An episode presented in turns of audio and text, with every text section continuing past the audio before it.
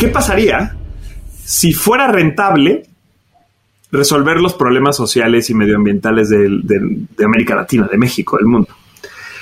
Esa es la pregunta clave que resuelven las empresas sociales.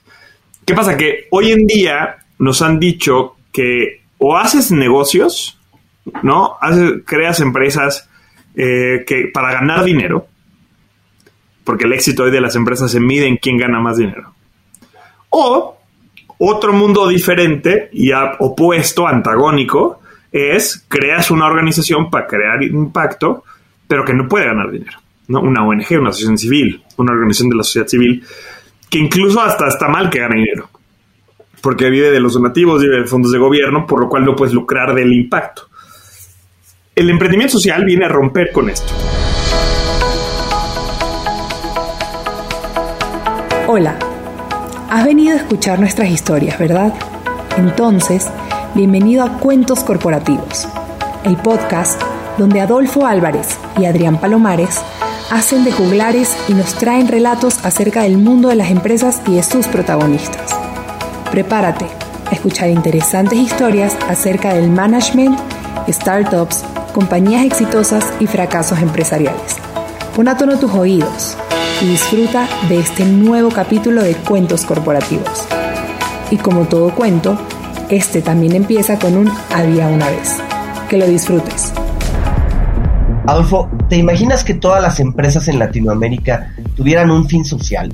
Que consideraran el apoyar de alguna manera a las poblaciones vulnerables de sus países, ¿no? Sería extraordinario. Yo creo, Adrián, que sería fabuloso. Eh, sería como un cambio en la región porque en realidad hay demasiadas áreas que apoyar en América Latina. Pero fíjate que justo en México hay un emprendedor social que está impulsando el cambio desde su trinchera. Hoy vamos a platicar con él, pero qué mejor forma para iniciar este episodio que decir, como siempre, las palabras mágicas. Había una vez un joven con ganas de cambiar el mundo, y en particular México. Decidió estudiar la licenciatura en Administración de Empresas en la Universidad Iberoamericana y trabajó durante más de tres años en la Asociación Techo, donde fungió como director general en México y después regional en Estados Unidos. El señor Juan del Cerro es un convencido del potencial del emprendimiento y la innovación social para resolver las grandes problemáticas sociales. Actualmente fundador de Disruptivo TV, director ejecutivo de Social Lab México. En el 2018 recibió el Premio Nacional del Emprendedor de parte del Presidente de la República y la Secretaría de Economía por su labor impulsando el ecosistema de emprendimiento social. También es socio fundador de la Asociación de Emprendedores de México. Es autor del libro ¿Qué es el emprendimiento social? y conferencista profesional con charlas como su TEDx, el peor emprendedor del mundo. Y por si fuera poco, hace muy pocos días Juan del Cerro y Disruptivo TV ganaron el premio Impulso Emprendedor 2021 que otorga la Asociación de Emprendedores de México. Pero lo más, lo más importante, creo yo, el gran logro de Juan es que además es papá, recientemente. Así que felicitaciones Juan y bienvenido a Cuentos Corporativos.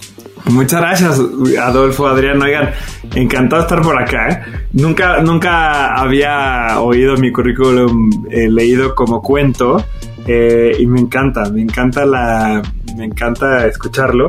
Este, nomás le cambiaría un poco al principio también porque la gente creo que es un tema eh, que luego batalla mucho cuando dijiste, eras una vez un joven que decidió estudiar administración de empresas, de te diría, eras una vez un joven que no tenía ni idea qué quería hacer de grande, entró a dos carreras diferentes que no le gustaron y acabó estudiando administración de empresas porque era ya la tercera opción, pero eventualmente se encontró. Y creo que eso también ayuda a, aliviar un poco este proceso de toma de decisión de carrera que es, que es complejo. Pero no, me encantó. Muchas gracias por invitarme.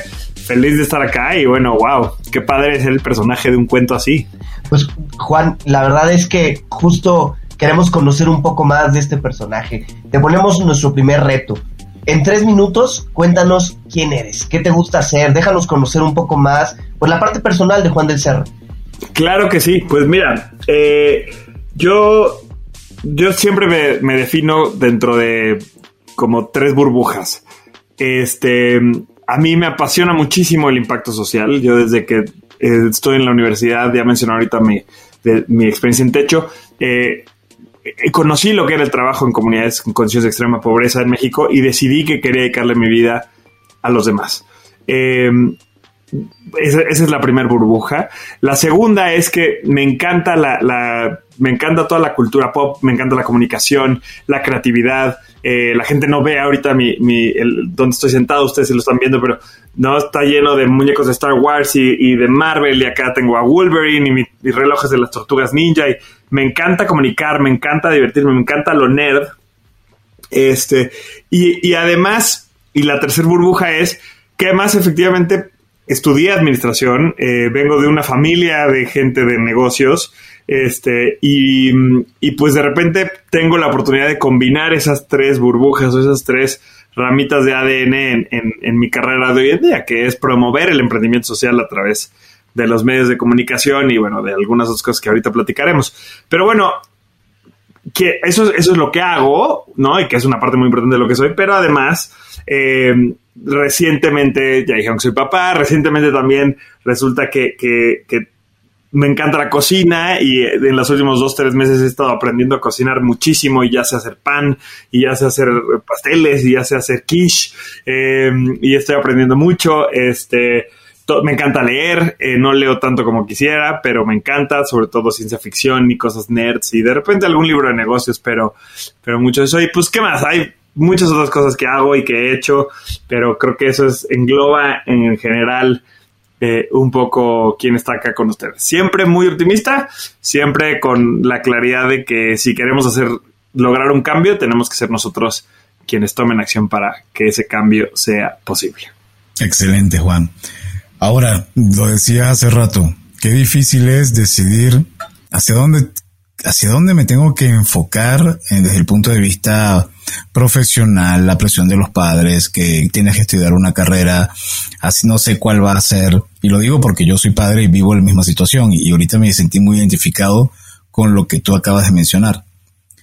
Em, es bien conocido tu experiencia en la parte de emprendimiento social, pero antes de eso, ¿cómo se dio ese vínculo entre lo que tú estabas estudiando y lo que es el señor Juan del Cerro hoy?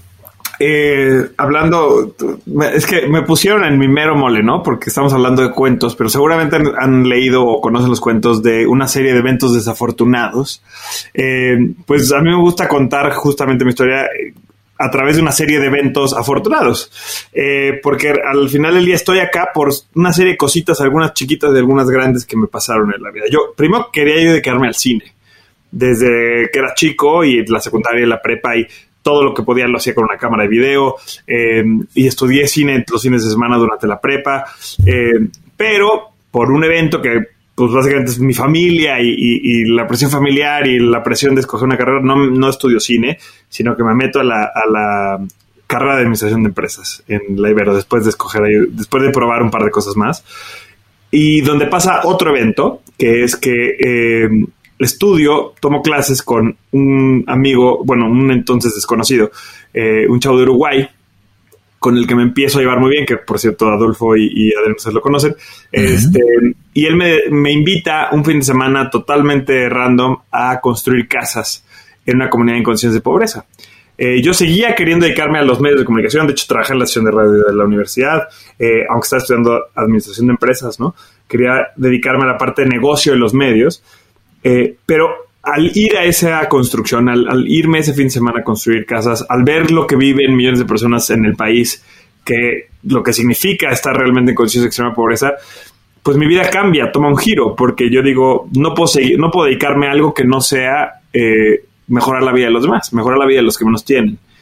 Eh, de ahí me empiezo a meter poco a poco a techo eh, primero una construcción, luego otra, luego participar en una campaña, luego irme a botear a la calle, luego entrar al equipo de comunicación, luego entrar al equipo de recaudación de fondos, luego ser director general, eh, hasta que pasa otro evento que es que termino mi carrera dentro de Techo en México y me voy a abrir las oficinas de Techo en Estados Unidos donde una serie de eventos ahí sí podríamos decir más bien desafortunados hacen que no me vaya bien, me medio deprimo, eh, decido dejar techo, decido eh, regresarme a Estados Unidos y se rompe como ese, ese punto en mi carrera de pues seis años de dedicarle a esta organización todo y me quedo un poco a la deriva y este y pasa otro evento que es en un desayuno muy muy, muy, muy random, alguien me dice, ah, tú te dedicas a temas de impacto social. Pues yo soy emprendedor social. Y me empieza a contar que él se dedica al impacto igual que yo, pero no desde las ONGs, sino que desde las empresas sociales. Y me empieza a contar de qué se trata eso de las empresas sociales y me, me abre los ojos y me encanta eh, porque yo venía muy desgastado de las ONGs y resulta ser que esto cambia y, renueva y refresca el, mundo de las ONGs. Me empiezo a involucrar, me empiezo a meter, eh, me empiezo a tomar cursos. Claro que había muy poquita información en ese momento. Y pasa entonces otro evento, que es que un día en la calle, y de verdad que esto es lo más aleatorio posible, me encuentro a un amigo que hacía ocho años que no veía desde que entré a la sesión de radio de la universidad. Y me dice, oye, me contrataron para organizar unos podcasts en la estación de radio. Era una agencia de marketing. ¿Tú qué estás haciendo con tu vida? No, pues yo estoy estudiando emprendimiento social porque me encanta. Y si hacemos un podcast de emprendimiento social. Y de ahí empieza, para mí, lo que era un podcast, un hobby, ir los martes a grabar, entrevistar emprendedores, dar a conocer un poquito más esto. Y ahí, bueno, pues ahí sí ya empieza una historia que se empieza a dar las cosas hoy, casi ocho años después, de aquel primer encuentro en la calle en Mazarik, que es exactamente fuera de qué café fue, hoy tengo una empresa basada en, que inició con ese podcast, eh, en la cual nos dedicamos a promover el emprendimiento social, a tratar de incentivar que más personas tengan ese momento que yo tuve de decir, wow, esto está increíble, yo quiero dedicarme a esto y yo quiero también ser un agente de cambio y construir un negocio. Entonces, no sé si, si, como que yo lo dije muy coherente, porque es mi historia, no sé si se escuchó de igual de coherente, pero pues una cosa te va llevando a la otra y, y, y es chistoso también porque como que al principio quería dedicarme al cine y sentí que me desvié mucho en, en, mi carrera. Estudiar administración pues, es una desviación, ¿no? Eh, meterme al tema de impacto social es una desviación. Pero años después vas dándote cuenta que en realidad esas desviaciones lo que hacen es que te robustecen. Porque ahora qué hago? Ahora hago comunicación de negocios y de impacto social. Es como que se volvió a juntar todo en, este proyecto de disruptivo que ahora es mi, es mi proyecto de vida. Eh, entonces, como que nunca me dediqué a ninguna de las tres cosas que me encantaban de lleno, sino que más bien ahora las combino todas y, y estamos escribiendo un cuento, un cuento nuevo. Qué bueno. Oye, Juan, a ver, ayúdanos un poco para comenzar a definir. ¿Qué es un emprendimiento social? ¿Cómo defines tú un emprendimiento social? Claro.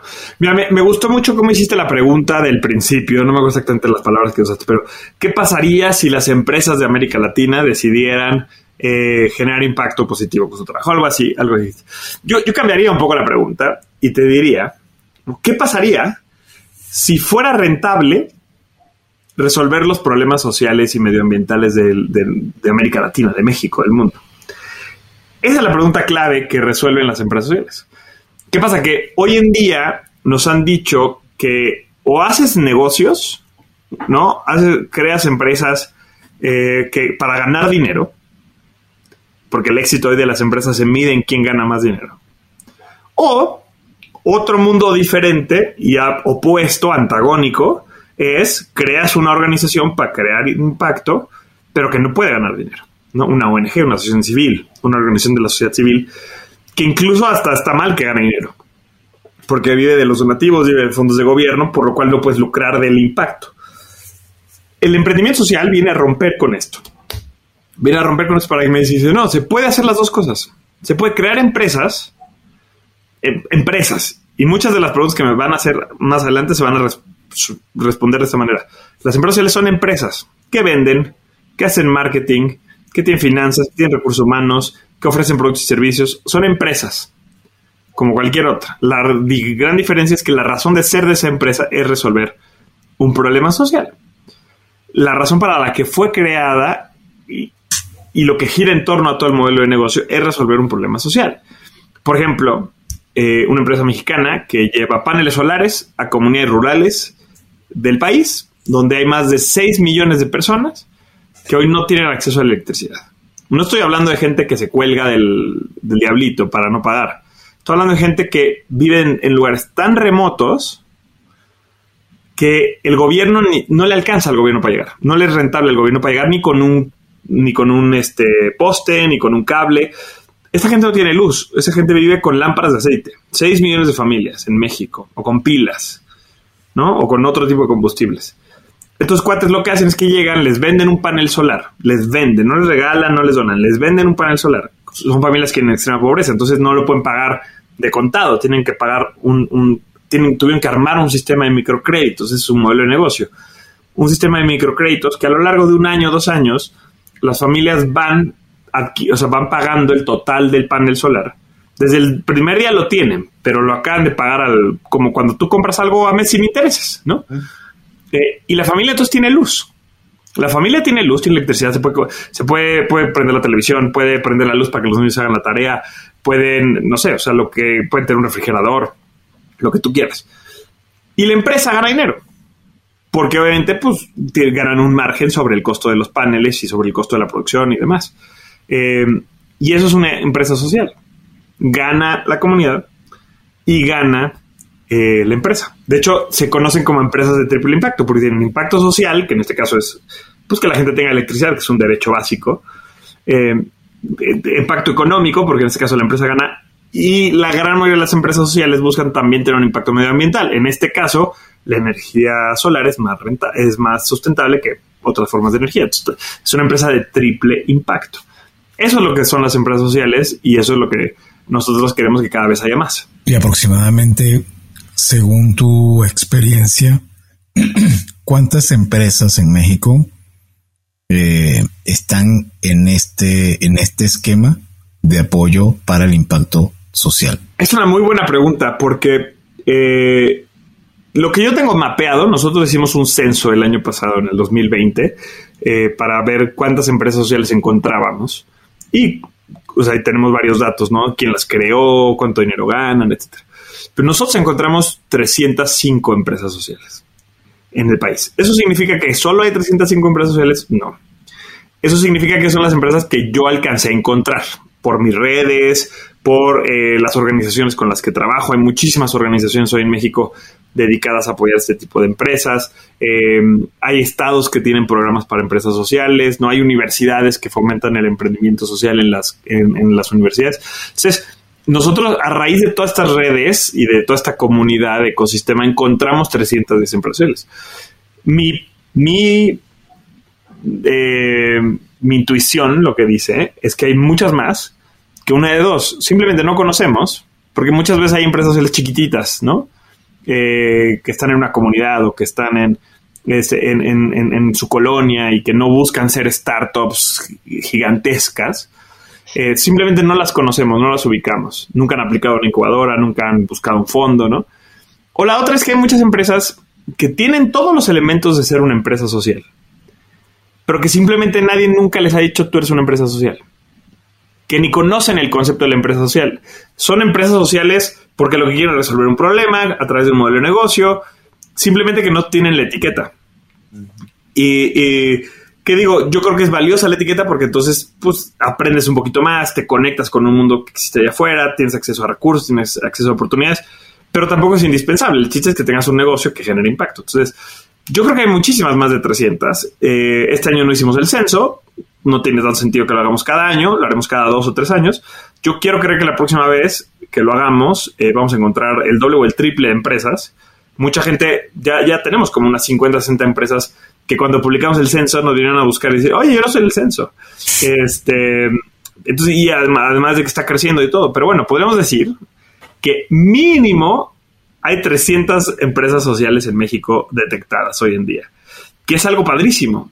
O sea, porque ya no es algo de unos pocos hippies, ¿no? Eh, o unos bichos raros, ya es un movimiento real. O sea, estas empresas ya levantaron en capital, bueno, 100 de las empresas que son, de las 300 que encontramos, encuestamos a profundidad 100, como la muestra, digamos. Y solamente esas 100, pues ya levantaron este, más de 10 mil millones de pesos de capital, por ejemplo.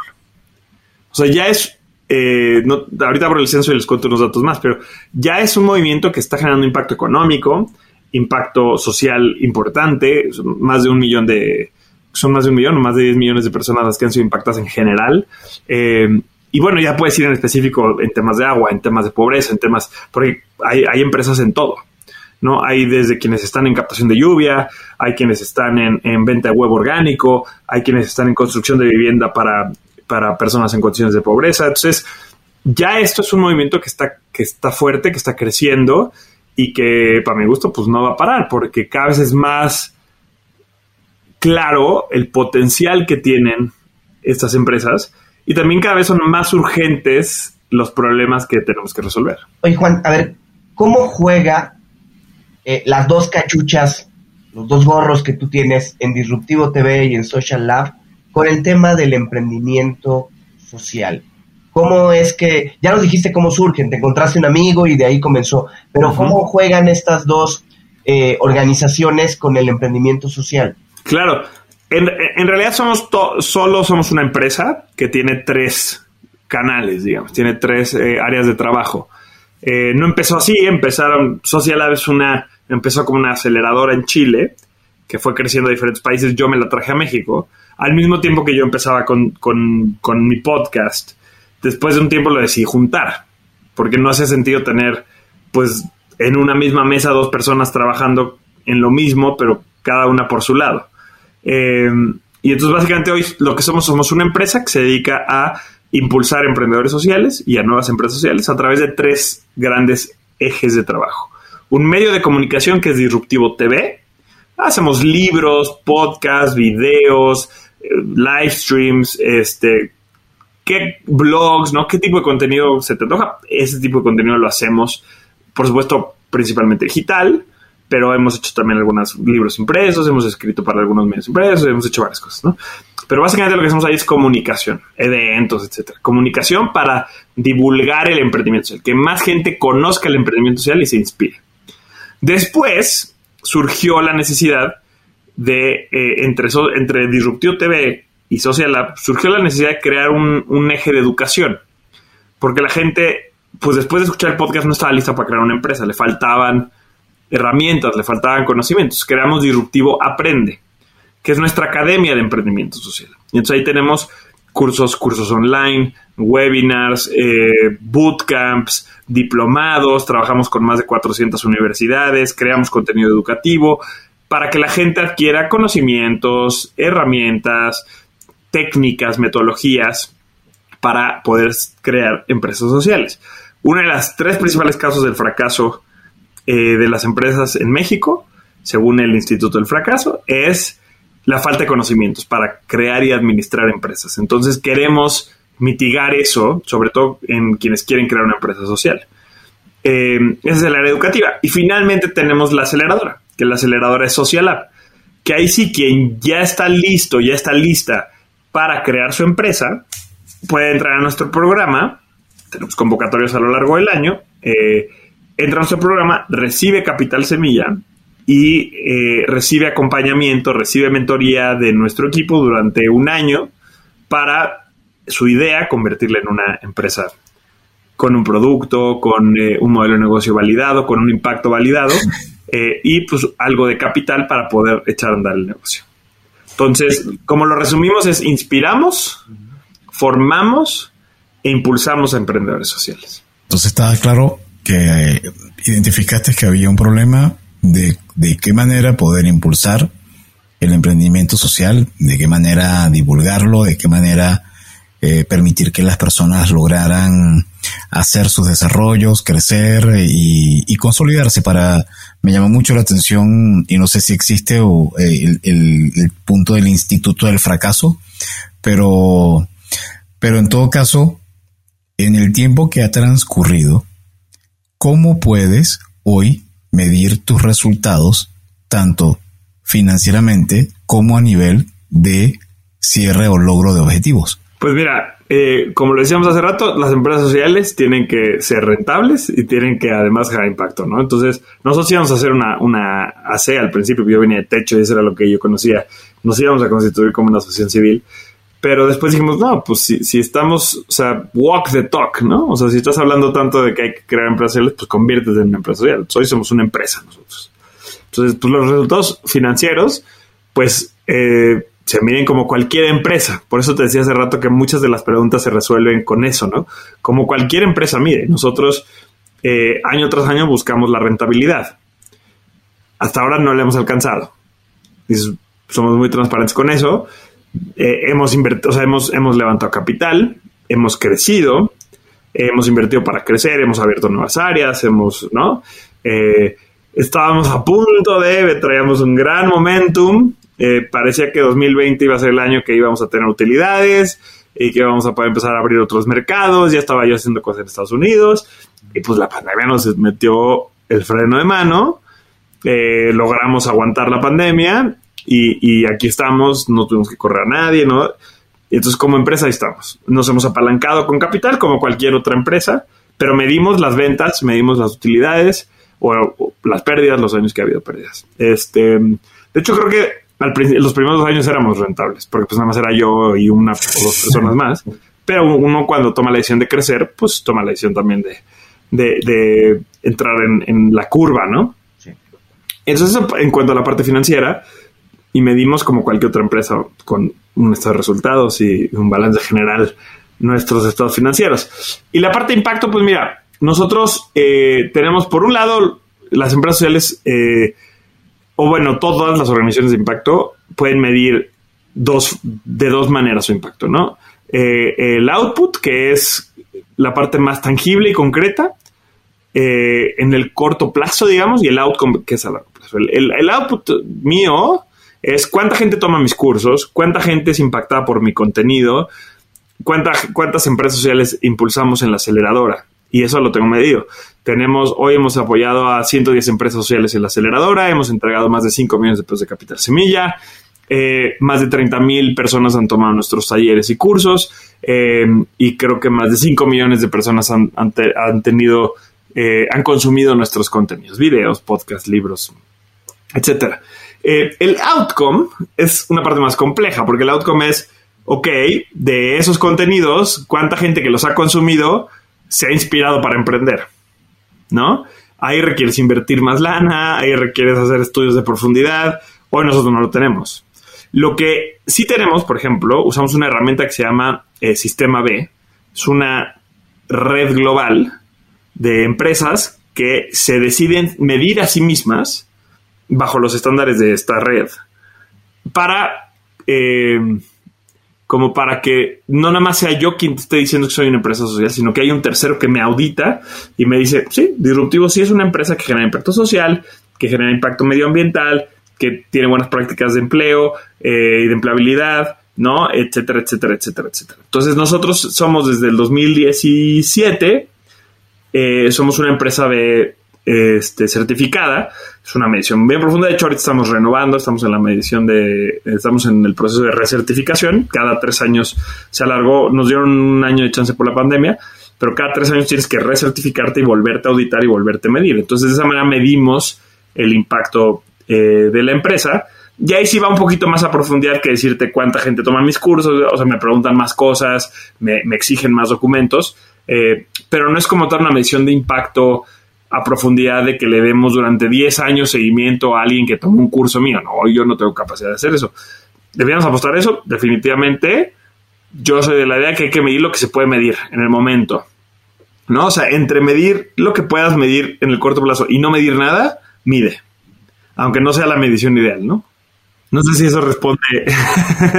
Sí, la verdad es que sí, bastante. Sí responde. De, de hecho, para mí es interesante entender en cuáles eran los indicadores que tenían hoy. Entonces, como, como comentas, todavía no han logrado ser rentables, sin estuvieron a punto. Tienen el hecho de poder haber otorgado 5 millones de pesos en capital y 30 mil personas que se hayan formado más 110 empresas. Es un número, o sea, es un reporte muy, muy, ah, no, no sé si es tu objetivo, porque una cosa es lo que logras y otra cosa es lo que esperabas lograr y no sé si 110 era tu meta o tu meta eran 200, pero ¿tú cómo te sientes? O sea, ¿tú estás satisfecho con lo que han logrado al día de hoy? Ah, qué pregunta, ¿no? Eh, yo creo que esas de esas preguntas que la respuesta es como el gato de Schrödinger, ¿no? O sea, sí y no al mismo tiempo estoy muy contento con lo que hemos logrado. Y, mm, no sé si lo van a escuchar porque antes hasta el gorro de oírme, pero aprovecho para, para, agradecerle al equipo que no nada más lo están ahorita, ¿no? Los que han trabajado desde el inicio, porque no lo he logrado yo. Eso es bien importante. Eh, es una empresa en la que el CEO tiene una cara muy eh, muy pública, pero para nada soy yo el que hace disruptivo. Somos, ahorita somos 20, bueno, con becarios y demás, somos como cuarenta y tantas personas, este, desde el día, no uno, pero pues sí, casi, casi hemos sido eh, un equipo que ha logrado todo esto. Y yo estoy muy satisfecho con lo que hemos logrado. Eh, los números son padrísimos y, son buenísimos para el ego. Pero la verdad lo que, lo que más, más, más, más me satisface es cuando recibo un mensaje de alguien que me dice, Juan, eh, tu libro me inspiró muchísimo, gracias a eso me enamoré del emprendimiento social y ahora voy a poner mi empresa social. O gracias a que escuché tu podcast me acerqué a esta empresa y ahora trabajo para esta empresa social.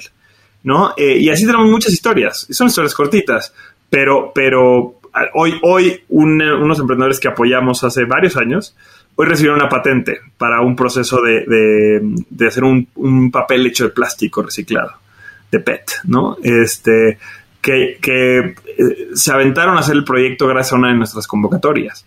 Esos son los logros que a mí me llenan, que, que, que me amenan. No porque los treinta y pico mil no sean importantes, por supuesto que es importante. Eh, yo, por ejemplo, una de, las, una de las filosofías que tenemos nosotros es que queremos que el emprendimiento social esté al alcance de todas las personas. Por eso nos enfocamos mucho en la masividad. No, nada más hay que tener cuidado con la masividad de que no sea lo único. Por eso digo pues, que la historia de, cada una, de cada una de las personas que, logramos conocer, pues son las que más me satisfacen. Ahora, del otro lado, si me preguntas, ¿estás satisfecho? Pues también hay una parte de mí que te dice no.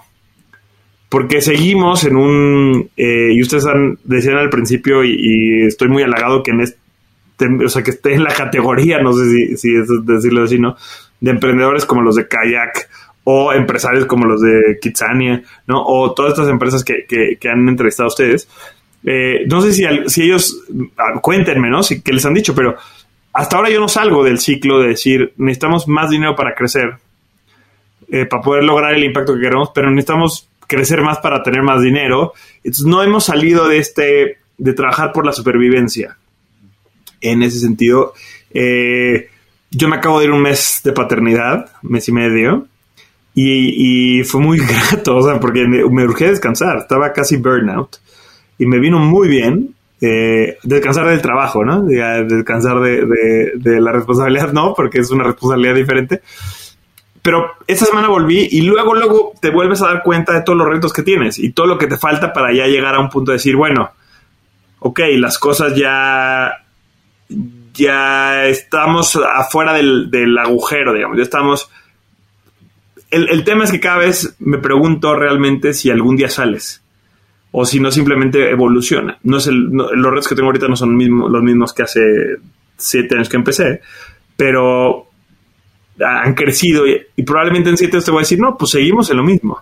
Ya tenemos utilidades, pero seguimos con más hambre, porque la insatisfacción también es yo, quizá una cosa es diferente es eh, estar conforme y estar satisfecho, ¿no? Porque estoy satisfecho, estoy contento con lo que hemos logrado, pero no estoy conforme. Porque quiero que logremos más. Eh, y hay muchas cosas. Te podría decir, por ejemplo, un, ejemplo en particular. Desde hace mucho tiempo quiero que empecemos a trabajar en Estados Unidos. Porque creo que si logramos meternos a Estados Unidos, de ahí podemos escalar a nivel global. Y me fui tres meses a Estados Unidos en el 2019 pero no logré consolidar nada que nos permitiera ya abrir allá, ¿no? Eh, ahorita está frenadísimo ese esfuerzo. Entonces, así hay muchas cosas que queremos, pero todavía no estamos logrando. Entonces, estamos, estamos satisfechos, estamos contentos, estamos muy agradecidos con lo que hemos logrado, pero no estamos conformes. Oye, Juan, a ver, me llama mucho la atención tu interés por mirar hacia Estados Unidos, ¿no? Parecería que Estados Unidos es un país desarrollado y a lo mejor existen supuestamente más necesidades hacia Latinoamérica. ¿Por qué ves un potencial para el emprendimiento social en Estados Unidos y por qué eh, lo tienes en la mira? Estados Unidos es como una como un caballo de Troya, no sé si por decirlo así. Eh, porque mira, por un lado, o sea, nosotros hoy ya tenemos mucho alcance en América Latina. Eh, no como negocio, es raro, porque mi negocio, el 90% de mi negocio está en México, o sea, de mi facturación de mis clientes, ¿no? Eh, de, mi modelo de negocio está acá. Ahora, el alcance que tenemos como medio de comunicación, pues sí, el 40% de ese alcance está en América Latina. Ya llegamos a, muchísimos países, Colombia, eh, Chile, Uruguay, Argentina, este, Venezuela, tenemos una comunidad en Venezuela, en República Dominicana, o sea, ya hay gente que nos escucha, que nos ve. Eh, entonces, como que el alcance ahí está, eh, el negocio no. Colaboramos mucho, te decía, Social Lab ahí tiene oficinas en otros países que no son nuestras. colaboramos, de repente nos sale algún proyecto así. Ahora, en Estados Unidos hay dos cosas. Uno, hay un montón de, público hispano y latino y, y, de hecho probablemente más hispanos allá que en muchos de los países de América Latina individualmente, obviamente en conjunto no, pero individualmente, ¿no? Este, a quienes también nos interesa llegar. Pero por otro lado, y esto es una realidad que pues duele, pues la neta, si logras en Estados Unidos levantar capital, si logras en Estados Unidos ser rentable como modelo de negocio, va a ser mucho más fácil crecer a otros lados. Porque la escala es distinta. O sea, la escala, estos, tres meses que estuve allá en una aceleradora, que hablé con inversionistas, que hablé con potenciales clientes. o sea, yo estuve en Nueva York. Me fui con una eh, aceleradora que recién se, cambió el nombre a WIF, W-V-E. Se dedican justo a traer empresas del mundo a Estados Unidos. Este, y te das cuenta que, que acá en México, ¿no? Te peleas por un contrato con un cliente y que pues ganas centavos y allá el contrato más chico es 10 veces más grande. Y además si juegas bien y cierras un contrato allá, pero operas acá, pues además le ganas al arbitraje del tipo de cambio y entonces, o sea, podríamos crecer mucho más. El, consumo de, contenido digital es infinitamente más grande en Estados Unidos. El consumo de podcast es infinitamente más grande que Estados Unidos que, en América Latina. Entonces, por eso me atrae ese mercado. Porque yo sé que si logramos crecer allá, va a ser mucho más fácil llegar a América Latina. Que si ahorita digo, vamos a abrir una oficina en Colombia. Porque va a ser lo mismo. O sea, cada no sé, cada gramo de esfuerzo va a ser un gramo o punto ochenta de resultados en Colombia, por. En cambio, como yo lo veo, igual estoy equivocado, pero un gramo de esfuerzo en Estados Unidos pueden ser cinco gramos de, de recompensa. Y esos cinco gramos te da el superávit, te da el margen de lana, de todo, de alcance, de todo, para llegar a otros lados. Eh, por eso es que, que, tengo la vista ya. No sé si es algo muy mexicano, ¿no? Este, pero, pero yo como ahí, como eso lo veo. Además, imagínate, si Disruptivo pegara en inglés, pues ahí sí ya podemos llegar a cualquier país en el mundo, prácticamente. Este, y bueno, sí, y eso no significa que le estamos quitando el ojo a lo que estamos haciendo acá. Ahorita tenemos, este año hemos tenido, eh, tuvimos una iniciativa en República Dominicana en enero. Este, digo, yo ahora no he viajado, pero pues he ido a dar conferencias y a talleres, hemos dado talleres en, en este, en Uruguay, en, Argentina, en Chile, en Colombia, en Brasil, este, en Perú, ¿no? Entonces, eso no, eso no se va a ir. Pero lo de allá, eh, pues sí, definitivamente te da otra, otra escala, otra posibilidad. Eh, ¿No? Y, al menos creo que vale la pena explorarlo. Bueno, pero fue el primer intento y todavía te quedan varias oportunidades, todavía quedan muchísimas.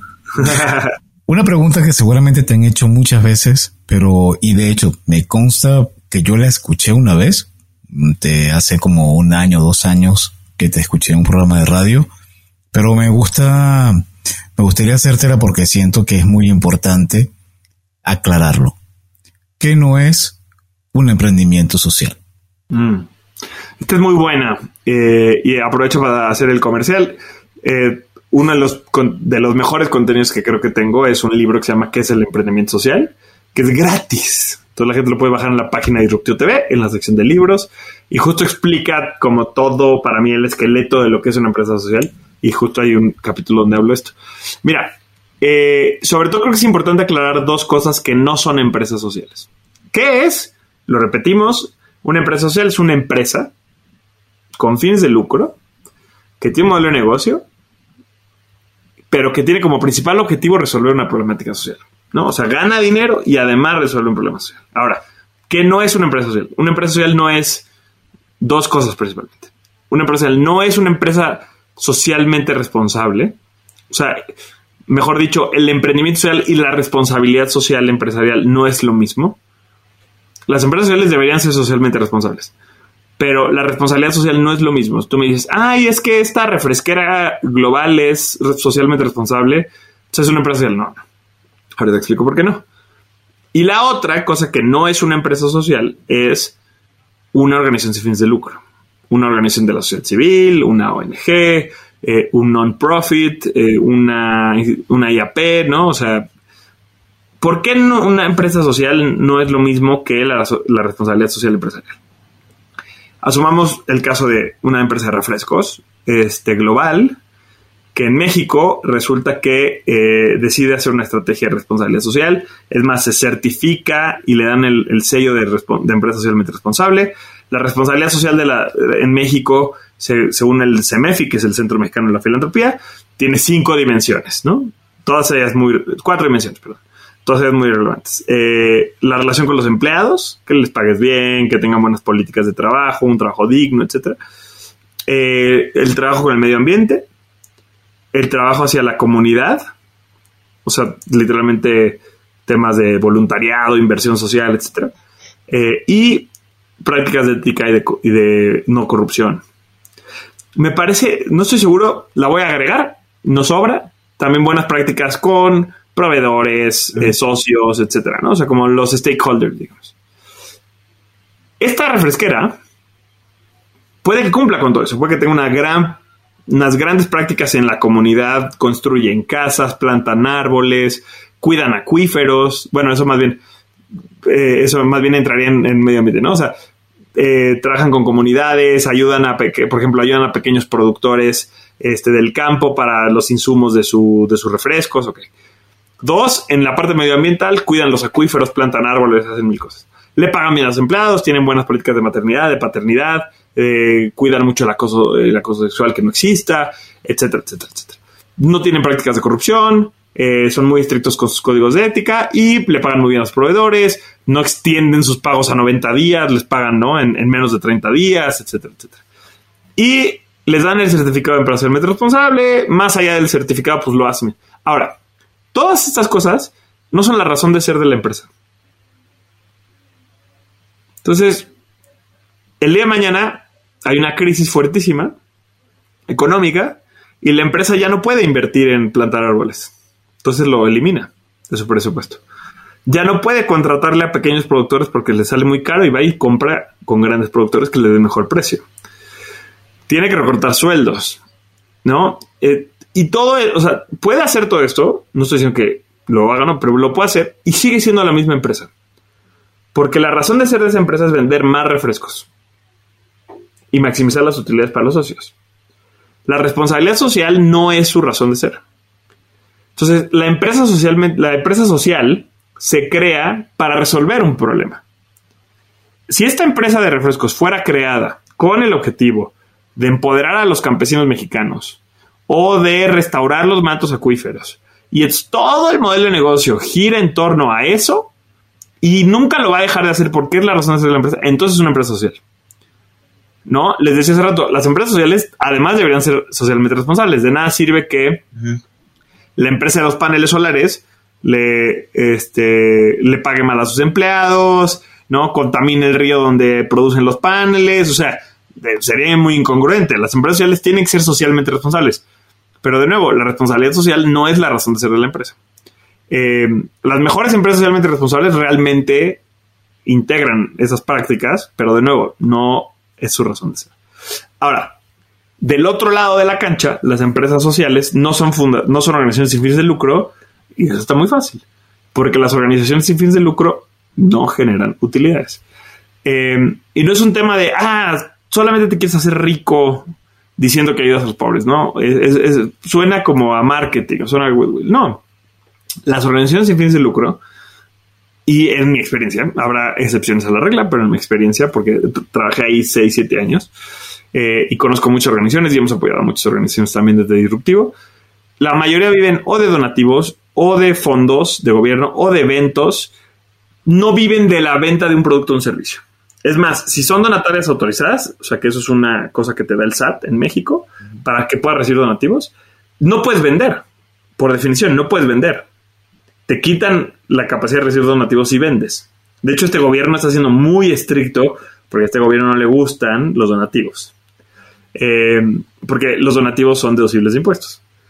Entonces, las empresas que hacen dependen de un tercero que les done el gobierno, otras empresas, las personas en la calle, ¿no? El Teletón es un caso que todos conocemos. El Teletón depende de que tú le dones, de que las grandes empresas les donen. No vende nada, el Teletón no vende nada. Se alía con Televisa y hacen un evento, pero el Teletón no vende nada. Eh, y el Teletón, todo el dinero se lo tiene que destinar a su objetivo social. Tiene límites, el gobierno le pone límites. No puede pagar cierto nivel de sueldos, no puede pagar no, definitivamente no puede darle un retorno a los inversionistas o a los socios, por ende no existen los inversionistas y los socios, no puede invertir en marketing, no puede invertir en una serie de cosas, no puede gastar el dinero en una serie de cosas. ¿Por qué? Porque el dinero se va a ir a su objeto social. No nada más el gobierno, ¿eh? O sea, un, donante, una empresa que le va a dar un donativo a una organización sin fines de lucro, le va a decir, yo, o sea, ni un solo peso del que yo te voy a dar, quiero que se vaya a sueldos. Y eso, eso está terrible, porque ¿de qué vive la gente que trabaja en esas organizaciones?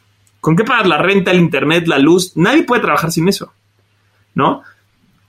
Como que pareciera que está mal que de mi dinero pagues un, buen sueldo, pero si no, que, no queremos el mejor talento resolviendo los mejores problemas sociales, por supuesto que sí, queremos a la gente más creativa, más preparada, los mejores administradores, los mejores marcos.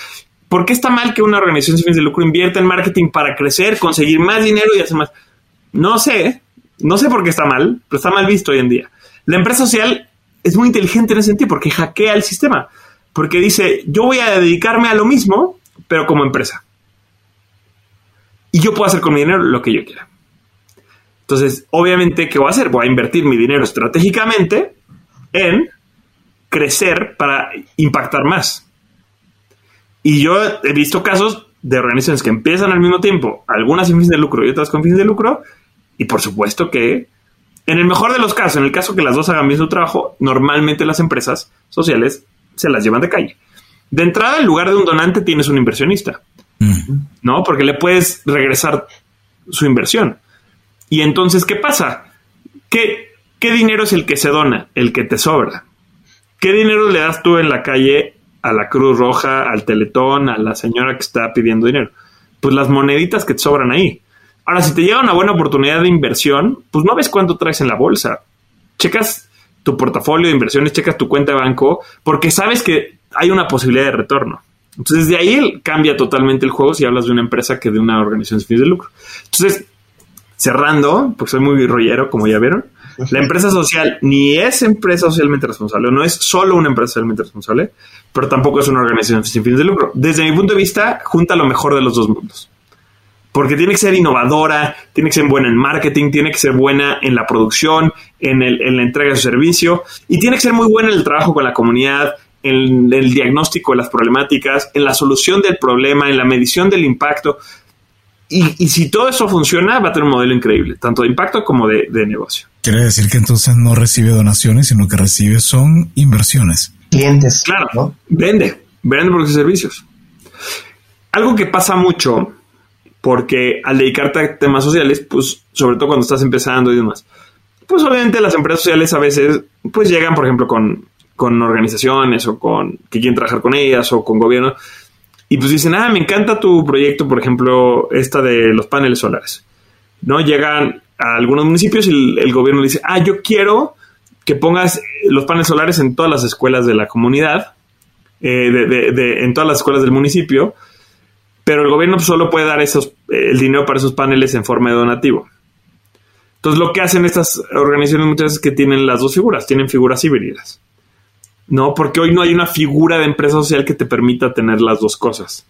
Eh, entonces muchos juegan así, ¿no? De la misma manera que muchos grandes corporativos tienen su fundación.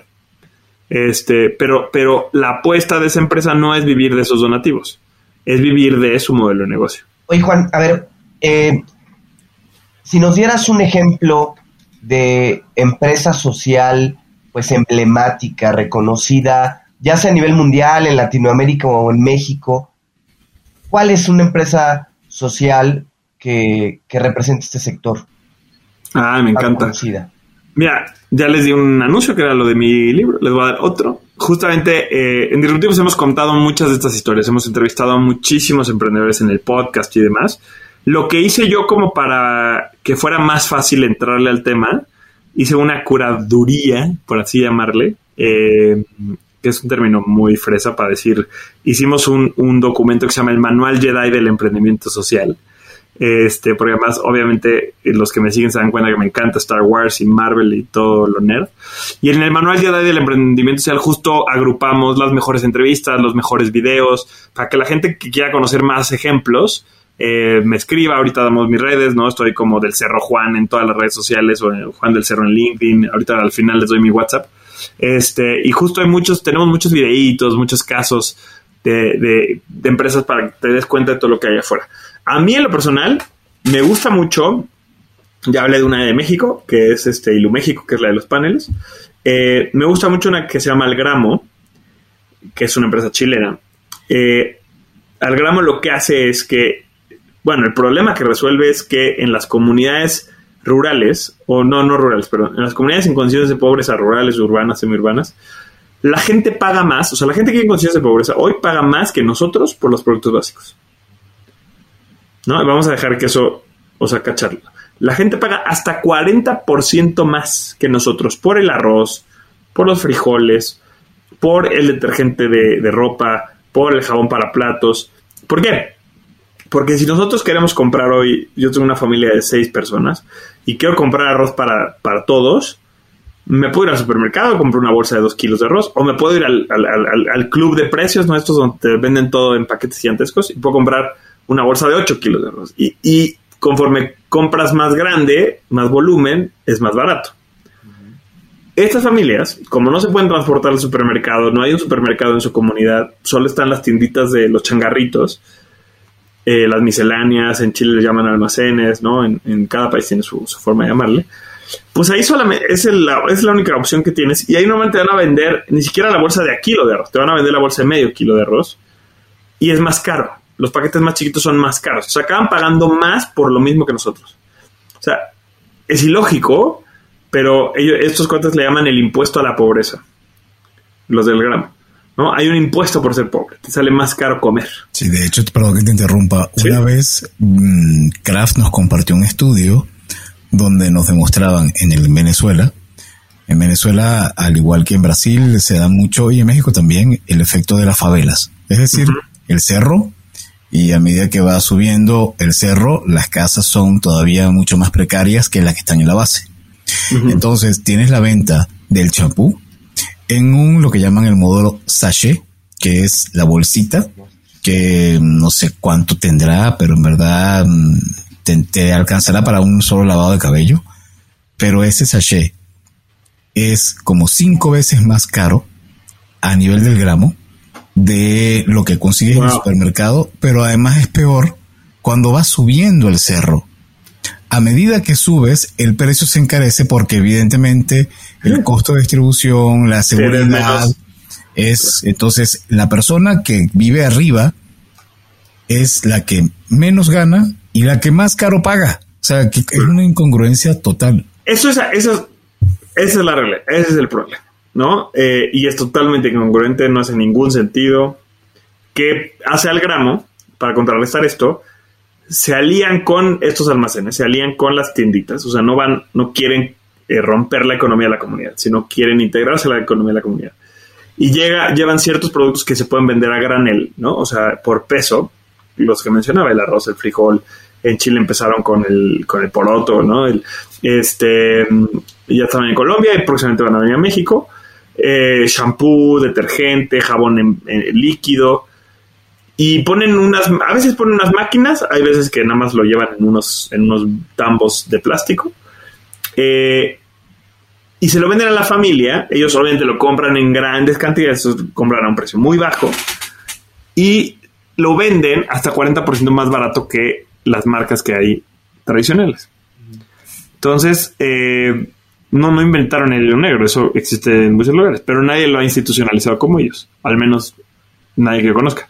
Este, entonces la gente puede ir a la tienda a comprar arroz 40% más barato de lo que había antes.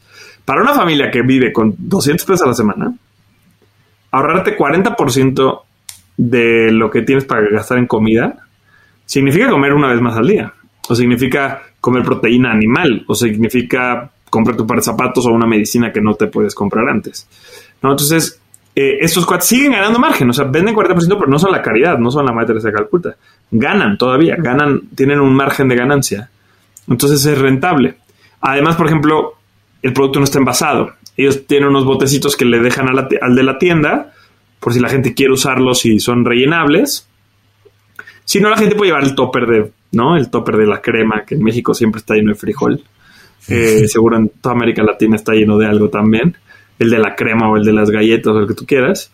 Eh, y entonces, además de todo, pues también ahorras en ahorras desperdicio, o sea, ya no tienes empaques. también tiene un impacto positivo medioambiental. Se empodera el de la tiendita, porque si el de la tiendita, el de la tiendita gana lo mismo si tú compras un kilo de arroz de marca que un kilo de arroz al gramo. Gana lo mismo, pero a la gente le cuesta menos. Al gramo no, no aprieta al de la tienda ellos se comen la diferencia de precios, no, no el de la tiendita, porque ellos ya llegan a 7000 tiendas. Eh, este, o en su modelo de escala. Entonces, empoderan al de la comunidad, porque si a mí me alcanza para 1.4 kilos en lugar de un kilo, pues el de la tiendita gana más, gana 40% más. Entonces, desarrollan la, economía de la comunidad, las familias este, les alcanza para más, ahorran eh, envases y desperdicios, y ellos ganan dinero. Ese para mí es el caso de empresa social latinoamericana, la verdad. Urge que llegue a México. Hoy justo estuve escribiéndome con el fundador y me contó que ya vienen para acá. Este, esperemos que sea pronto, porque me lo vine prometiendo desde hace mucho tiempo. Bueno, como cualquier emprendimiento es, es, es, retador, pero, pero es, es un buen caso. Ahora, la buena noticia es que no es el único. Hay muchísimos casos, no todos súper exitosos, pero hay muchos ejemplos padres eh, muchas empresas que incluso han fracasado y quizá alguien las reinventa en un año o dos y, retoma. Eh, pero cada vez vamos a ir conociendo empresas eh, así en todas las industrias, en todos los sectores, de todos los colores, sabores y, tamaños. Y la verdad es que hemos hecho un esfuerzo en disruptivo por también entrevistar de casi todos los países. Entonces, hay empresas sociales en Bolivia, en Paraguay, en República Dominicana, en Costa Rica, en Nicaragua, en Honduras. hay, hay, países más avanzados, que llevan más tiempo, donde hay más recursos, y hay países donde hay uno o dos casos que empiezan en Venezuela, hay unos casos padrísimos, por ejemplo, eh, que emprender en Venezuela todos sabemos que es un, es un reto triple, este, pero sí, afortunadamente cada vez hay más de estos casos que estallan. Hay, por ejemplo, hay una convocatoria muy buena, bueno, hubo, ya, ah, ya no sé si sigue habiendo o no. Es que en México le bajaron el volumen y no sé si ya la dejaron de hacer, que se llama The Venture, que la hacía Chivas Regal, el, whisky. Este, y era global. Y tres años seguidos la, ganó América Latina. América Latina para mí, y esto no me lo preguntaron, pero de todas maneras lo digo. América Latina para mí es el lugar ideal del, em, para el emprendimiento social. Porque tienes todos los problemas. A nivel de África, ¿no? A nivel de, del sureste asiático. Tenemos los, la corrupción, la pobreza, o sea, el país más pobre del mundo está en... Es, es, Haití, ¿no? O sea, México tiene, tiene 11 millones de pobres, de, pobres extremos, 55 millones de pobres, ¿no? Entonces, tenemos los problemas, los índices de, de violencia, de, de pobreza, de etcétera, etcétera, etcétera, de los lugares este, más afectados del mundo. Pero por otro lado, tenemos también recursos como países avanzados. El, uno de los hombres más ricos del mundo vive en México, ¿no? Y tiene negocios en, América, en toda América Latina. En, cualquier país hay mega empresarios y hay fondos de inversión. Porque, por ejemplo, en muchos países de África están los problemas, pero no está la lana. La lana viene fuera, ¿no? Es, es famoso África por eso, porque todo el desarrollo viene de... Y también muchos de los problemas fueron creados por los países europeos. Y ahora están regresando a invertir y bien o mal, pero bueno, están regresando. En, en América Latina no necesitamos de nadie. O sea, tenemos las dos cosas. Tenemos... Es más, tenemos tres cosas. Tenemos el problema, tenemos los recursos y tenemos al pueblo latinoamericano, que es especialmente creativo, emprendedor. Solidario. O sea, solidario. El, el, el, comercio, o sea, en Teotihuacán, en México había comercio antes de que llegaran los españoles. O sea, no nos vinieron a enseñar eso. Entonces, tenemos un pueblo muy emprendedor. Tenemos, o sea, eso sabe el cacao como dinero, ¿no? Tenemos un pueblo muy emprendedor, muy creativo. Eh, o sea, las, eh, los incas, perdón, los mayas, los aztecas, eh, eran culturas, eran superculturas. super civilizaciones, eran de millones de personas. Entonces tenemos un, bagaje enorme. tenemos para mí todos los como todo, somos un caldo de cultivo perfecto para el emprendimiento. no, no está tan padre porque estaría increíble que no fuera necesario, pero bueno, lo es porque están los problemas, pero también tenemos el material necesario para construir las soluciones. Una pregunta, ¿cómo, cómo dijiste que se llamaba el manual? ¿Manual del Jedi? ¿Cómo? Manual Jedi del emprendimiento social. Manual Jedi del emprendimiento social. Te voy a hacer la pregunta más difícil que te creo yo que te pueden haber hecho. Basado en esto del manual del Jedi del emprendimiento social. Ayer se la hice a mi hija y no me lo ha podido responder al día de hoy. ¿Eh? A ver, prepárate. Entre Yoda y Darth Vader, ¿cuál de los dos? Uf, te voy a enseñar una cosa, a ver si lo tengo por aquí. Tengo, me acabo de comprar estos, mira. Me los acabo de comprar. La gente no los ve, pero tengo dos libritos chiquitos que uno dice, sé más como el maestro Yoda. Eh, dice mindful thinking, ¿no? O sea, pensamiento mindful, no sé cómo se diga, pero pensamiento reflexión, reflectivo. Y el otro dice, sé más como Darth Vader. Y dice pensamiento asertivo.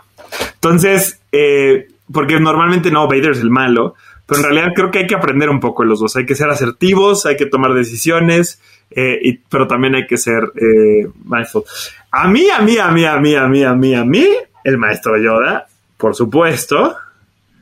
Eh, yo siempre le voy a ir a los buenos, pero en la práctica yo creo que el emprendedor tiene que aprender un poco de, todo, tiene que aprender a sacar lo mejor de cada uno. No sé si con eso este, no es mi primera vez que hablo de que mezclo Star Wars con el emprendimiento social, pero no, por supuesto. Oye, pues, ya que estamos entrando en esta parte de, historias y, todo esto, eh, como comentábamos al principio, en Cuentos Corporativos tenemos unas preguntas obligadas que hacemos a, ver, a ver, a ver, a ver, a ver. ¿no? Entonces vamos a comenzar un poco, ¿no? ¿Te gustan los cuentos, Juan? Sí, por supuesto. ¿Cuál es tu cuento favorito o tu escritor de cuentos favorito? No sé si, eh, lo estaba pensando desde el principio que me dijeron, no sé si cuenta como cuento, pero, porque igual es más largo, pero eh, me encanta la, guía del viajero intergaláctico. Eh, me encanta, es, un, es, un, es una serie de libros de, Douglas Adams, es un cuate inglés que ya murió hace muchos años, pero es una especie como de, de comedia de ciencia ficción irónica, de humor negro, súper, súper padre. Hay una película por ahí que está bien, pero el, libro en sí es, maravilloso. Eh, te digo, no sé si, cuenta como un cuento. Yéndome más a cuento, cuento así de, chiquito. Este, fíjate que de, chiquito había dos que me encantaban, que me acuerdo mucho a la fecha. Que de hecho ya los, ya los estoy buscando ahora que tuve a mi bebé. Uno se llamaba eh, La sopa de botón. Eh, que era de, bueno, yo tenía una versión donde eran Mickey Mouse y sus amigos y así y hacían una sopa este, y le echaban un botón a la sopa. Y decía, y, decían que era el ingrediente especial y en realidad no era, no era nada, pero, pero todo el mundo le encantaba la sopa de botón por lo que decían que tenía, ¿no? Y era, era un, no muy divertido. Y había otro por ahí que, que era la de, que también era de estos como de Disney, que era de, este, ay, se me fue, ¿cómo se llamaba? Pero era de, de una, eh, ah, se me fue la palabra. Como una peluquería para perros. Y también era muy simpático el cuento de la peluquería para perros. No sé si es la respuesta que buscábamos, pero de cuentos de chiquitos me, acuerdo de ellos al día de hoy. Este, y ya de cuentos para más grandes, la guía del viajero intergaláctico me vuelve loco. ¿Y algún libro que recomiendes? Desde el punto de vista de negocio que pueda ayudar a las personas que están emprendiendo a tener algún tipo de orientación más allá del que ya recomendaste que es el tuyo. Claro. Mira, si la gente se, si la gente quiere saber más del emprendimiento social, creo que el libro, que además es un muy buen libro, o sea, no es nada más porque es, es chistoso porque es un libro necesario de leer, pero además es muy buen libro, se llama El banquero de los pobres. Eh, cuenta la historia de dónde viene todo este movimiento.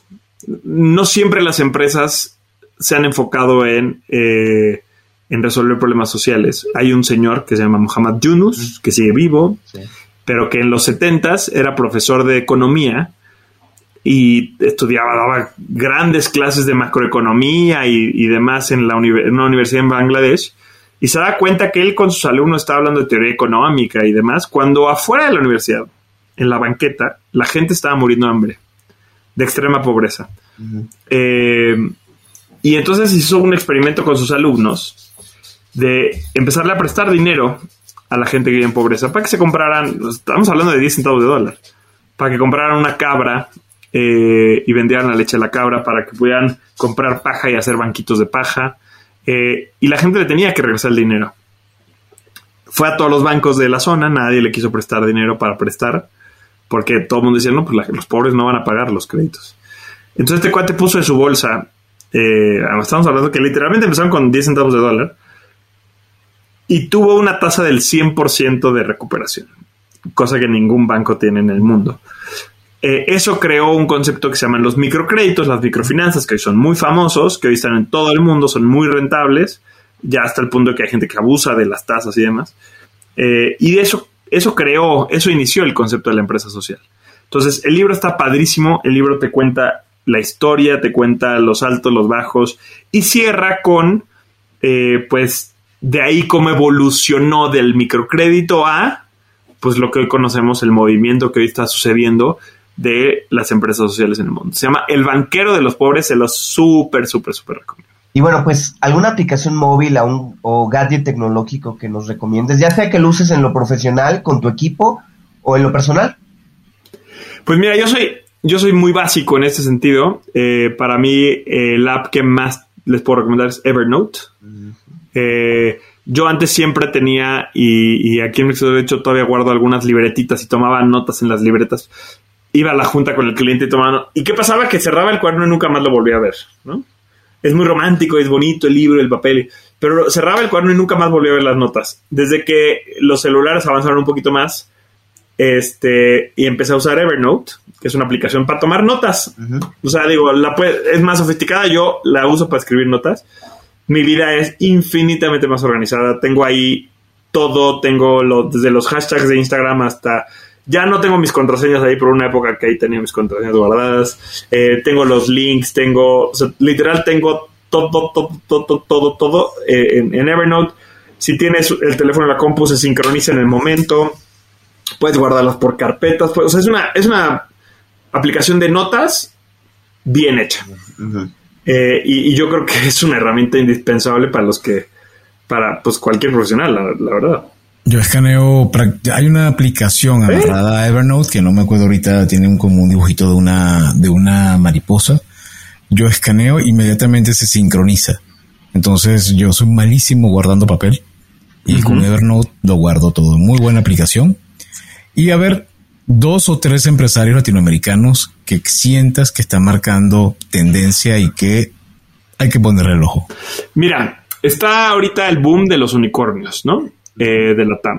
No sé cuándo va a salir el podcast al aire, pero en las últimas dos semanas, o sea, bueno, en el último año y medio, de no haber unicornios en México, ahora hay como cuatro, Bitso, que es de criptomonedas. Casi que uno al Bueno, leía el otro día un artículo de, del director de 500 Startups, que es probablemente la aceleradora más importante de México, este, que decía que, que vamos a tener para finales del año uno al mes, por el ritmo al que va acelerándose, ¿no? Este, cosa que está muy interesante. Ahora, esa es una plática para otro día. Yo creo que los unicornios son buenos y qué bueno que haya unicornios y por supuesto que nunca diría que, que está mal lo que, o sea, mientras no estén haciendo daño, ¿no? O sea, nunca diría, no, es que me parece que es valioso el emprendimiento, pero me parece que el unicornio no es el único modelo de éxito. Eh, me parece que la mayoría de nosotros que vamos a emprender no vamos a crear un unicornio. Eh, la, métrica del éxito no debiera ser la evaluación de la empresa. Ahora, habiendo dicho eso, creo que hay empresas que están creciendo a niveles importantes mientras lo están haciendo bien, generando impacto y no nada más enfocándose en cuánto vale la empresa para los accionistas. Un caso es el de Notco, mm. que se me fue el nombre de los emprendedores en ese momento, pero es una empresa chilena que está haciendo productos como leche, por ejemplo, pero todo con base plantas. Pero son de estos, son de estos modelos de negocio que hemos escuchado desde hace mucho tiempo en los concursos, pero que nadie lo había hecho bien y que nadie lo había escalado. Y estos cuates lo están escalando y estos cuates lo están haciendo. Eh, y Notco, sin duda, me parece que es un caso de, emprendedores que hay, que hay que voltear a ver. Eh, ellos, ellos me parecen uno de los casos este, más padres. Otra, otra empresaria, emprendedora, que, que voy a... Quiero, quiero no decir emprendedores que están como apenas empezando, sino que gente que, como dicen, ya están un poquito más adelante. Eh, me encanta Juana Rodríguez, este, Juana Ramírez, perdón, le cambié la apellido, Juana Ramírez. De Sojín. De Sojín. Sí. Eh, es una empresa de salud que, que ella, es, ella, es, ella es migrante, o sea, está en México, pero es colombiana, me parece. Me va a matar si oye esto. Eh, me, va a agradecer por mencionarla y me va a matar porque me sé perfectamente su historia y todo. Pero bueno, eh, ella se vino, empezó desde cero. Eh, es mujer en un sector complejo que es el de salud, que es dominado por hombres, que ha roto muchos paradigmas en eso, que se ha enfrentado a muchos retos por el simple hecho de ser mujer. Y hoy no solamente su empresa ha ganado muchísimos premios, su empresa es de las no este, más influyentes, ella como persona, eh, sino, y, no solo ha logrado eso con su empresa, sino que sale de su empresa y ella, eh, ¿cómo se dice advocacy? O sea, ella es una activista en pro de todo lo que le importa, de la salud, de los temas de salud, pero también de los temas del emprendimiento, también de los temas del empoderamiento de la mujer. Hoy es presidenta de la Asociación de Emprendedores de México, ¿no? Está, o sea, está haciendo un reality show de emprendimiento con mujeres. Entonces, me parece que es, es un role model brutal. Me encanta, eh, me encanta Juana, me encanta lo que está haciendo eh, y sin duda creo que es alguien a quien hay que, hay que este, voltear a ver y escuchar. Y, ay, estoy pensando quién podía ser el tercer caso. Este, uh, uh, uh, el tercer caso de, de, de, éxito o el tercer caso que marque, que esté marcando tendencia. Ay, Dios mío, Dios mío, Dios mío, Dios mío, Dios mío, Dios mío, Dios mío. Bueno, te vamos a ayudar. Ajá. Si quieres, mientras... Es que tengo muchos emprendedores sociales, por ejemplo, pero como ¿Sí? que no quiero, o sea, no quiero mencionar a un emprendedor que tenga una buena empresa, sino como que me gustaría decir, por ejemplo, que además de su buena empresa está dando. Ah, ¿sabes quién? Eh, me, me, me, parece bien interesante el, el, caso y lo que está haciendo este Francesco Piacesi se llama. Es mexicano también. Él, eh, voy a, o sea, su caso es diferente al de los otros dos, porque él empezó, y la razón por la que lo incluyo en esta lista es, él empezó con una ONG en los 80s, 90s para construir casas. Y cuando conoce el modelo de la empresa social, dice, no, ¿sabes qué? Podemos llegar a más familias, a más personas con un modelo de empresa social. Convierte su ONG a una empresa social que se llama Échale a tu casa. ¿No? Eh, mientras, por ejemplo, Techo, que les contaba hace rato que estuve, pues ha construido 3.000, no sé si ya llegaron a las 4.000 viviendas. Francesco ha construido 180.000 viviendas para los mismos tipos de poblaciones, gente que vive en condiciones de extrema pobreza. Eh, pero ¿qué pasa? Que, que, no se queda con eso. Francesco está en muchas iniciativas para apoyar a otros emprendedores sociales. Eh, o sea, todo el tiempo está buscando nuevas maneras. Y, y, algo que me gusta de él en particular hoy, porque eso es creo que lo relevante para esta lista, que hoy estén haciendo algo que rompa más allá de ser un empresario exitoso. Hoy, por ejemplo, están eh, empezando a, a, a experimentar con construcción en 3D por ejemplo, con nuevas, mm. eh, con impresión de casas en 3D. Okay.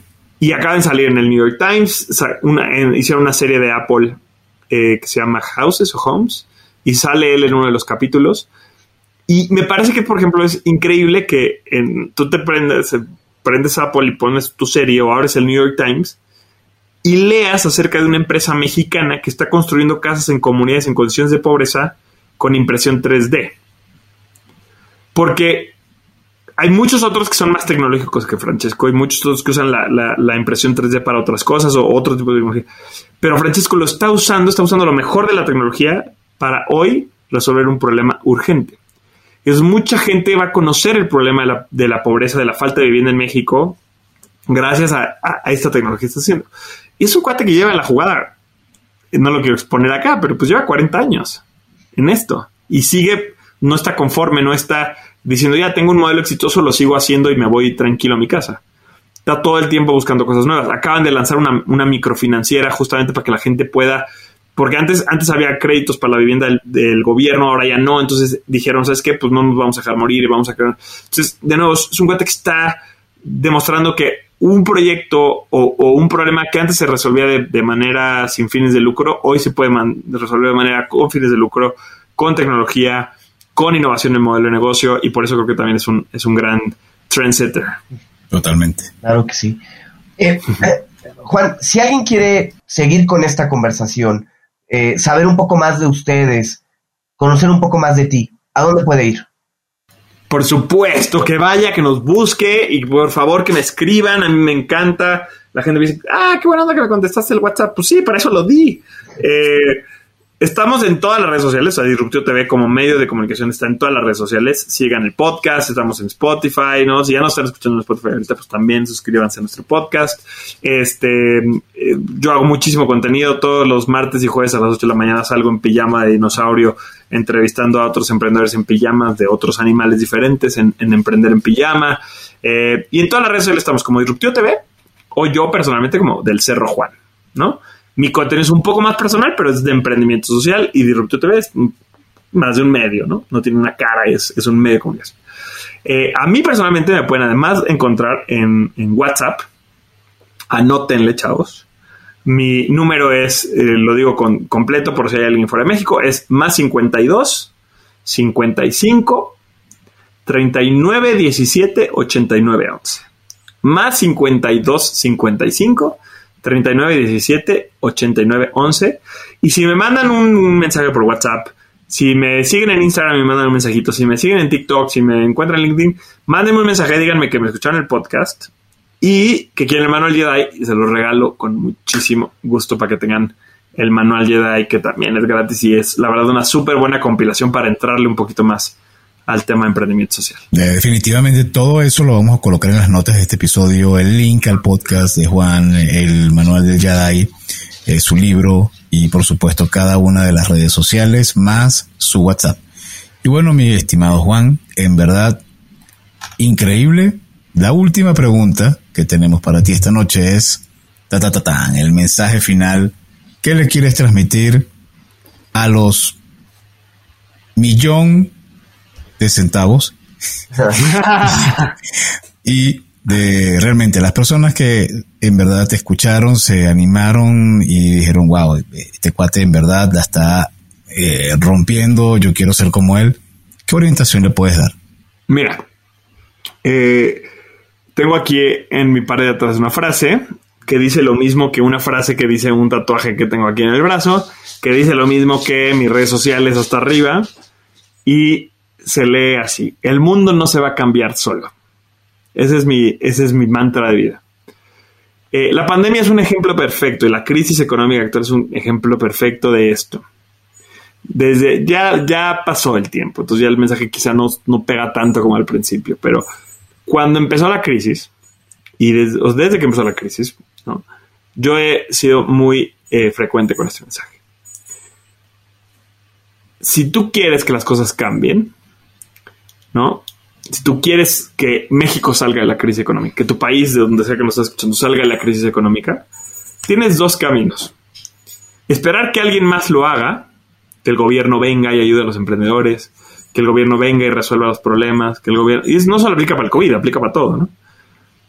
Y te puedes cruzar de brazos, sentarte y esperar a que alguien más, el gobierno, las grandes empresas, los que sí son emprendedores, los que sí nacieron talentosos, ¿no? Eh, o puedes tomar el otro camino, que es tomar acción. Lo que la gente no cacha, eh, la gente sabe que si toma acción o sea, evidentemente sabe cuál de esos caminos es el que cambia las cosas, ¿no? El que, el de cruzarte los brazos y quedarte sentado en tu sillón no cambia nada. Nadie va a venir a salvarte. Nadie va a venir a resolver tus problemas. Los gobiernos no pueden, las empresas grandes no pueden, nadie puede. Más que tú, tú eres el único que puede salir y cambiar las cosas. Lo que a la gente le pasa cuando piensa en esto es que dice, es que yo no puedo eliminar la pobreza. Yo no le puedo dar casa a los millones que no tienen casa. Yo no puedo darle, llevar electricidad a los 6 millones de mexicanos que no tienen electricidad.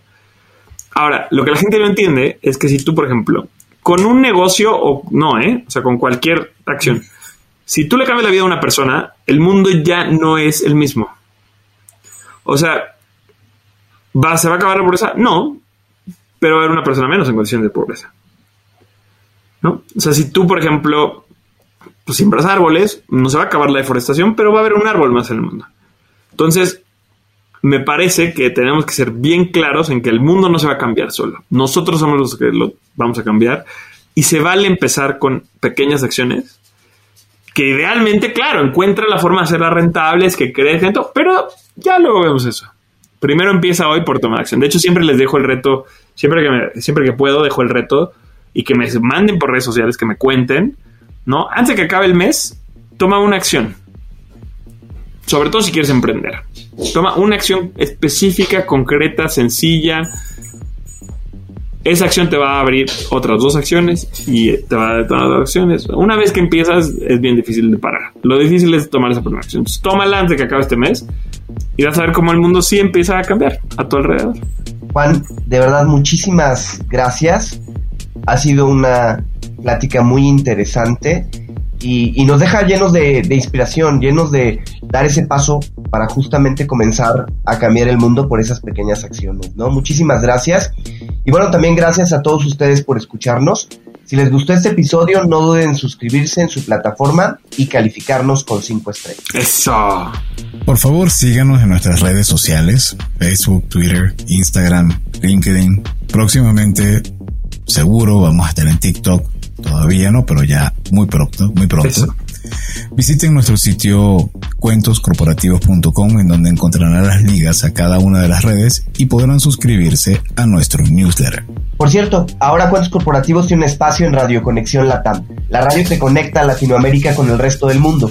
Podrás escuchar episodios seleccionados de Cuentos Corporativos los jueves a las 7 de la noche de Perú a través de https seno con z.fm slash radioconexión latam o descargando la app en Play Store.